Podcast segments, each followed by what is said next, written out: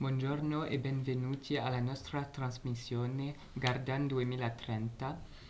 Eh, la nostra trasmissione Gardan 2030 parla di un quartiere eh, ideale. Ho un amico eh, che si chiama Matisse. Buongiorno.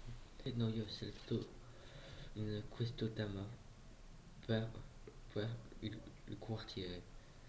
Poi eh, spiegheremo come il quartiere alla fine, alla fine noi descriviamo un'immagine del quartiere, del quartiere.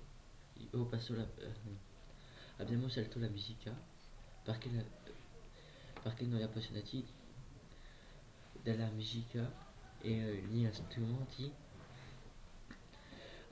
saremo tutti d'accordo perché la musica è bellissima e aiuta anche a fare vivere il quartiere. Io passo la parola collega. Inizieremo. Buongiorno a tutti e benvenuti alla nostra trasmissione Radio Vernon. Passo la parola a Camille.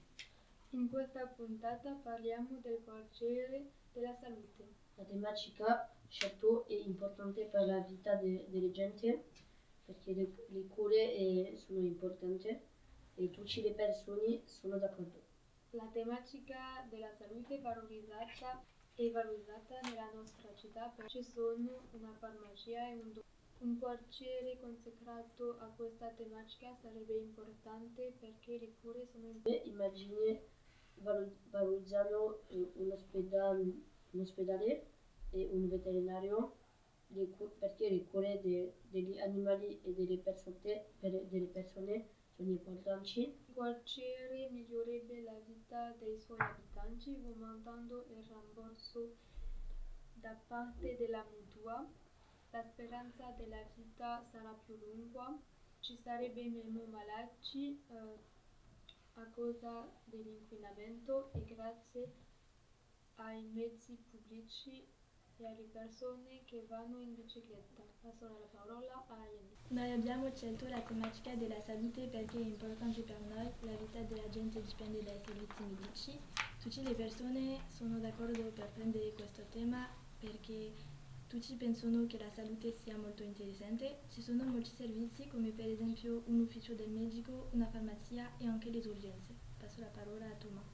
Un quartiere su questa tematica sarebbe importante perché serve per la vita di tutti, per salvare la vita delle, gen- delle persone e aiutare tutti.